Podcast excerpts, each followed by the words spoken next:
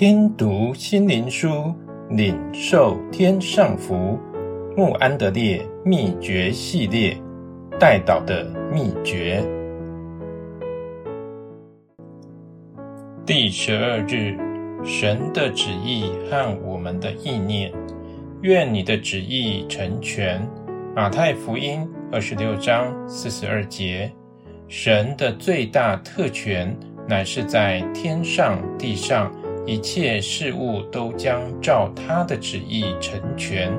当神按着他自己的形象造人时，首要的，神要使他所造的人与他有完全同一的愿望，能与神在思想意念上相同，是人最大的荣耀。人成了神在肉身的具体彰显。并使神的愿望能以成就。当神创造人时，给人意志，并能来拣选他所该做的。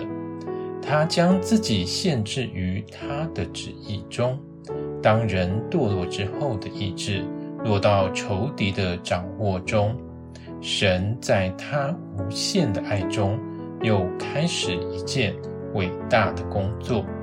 要将人的意志从仇敌手中夺回来，使他归顺神的意念，在神里面的意念也在人里面，并且成了一个伟大推动的力量。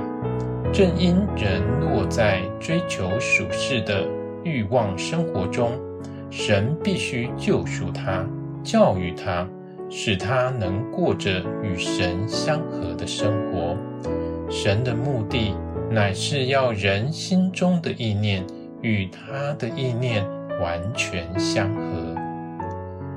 在神这方面的最大拯救，就是差遣他的儿子到世上来，在他的人性里面再一次显出神的性情。及神一切的旨意，他在生活及祷告中甘愿献上自己，来成全神一切的旨意。在肉身中的神子，在极大痛苦中祷告说：“愿你的旨意成全。”他甚至在被神离弃时，仍顺服到底。如此，才能使一直欺骗着人的权势被征服，使人得蒙拯救。由于父与子之间这种奇妙完全的和谐，当神的儿子祷告，愿父的旨意成就时，神伟大的救赎才得完成。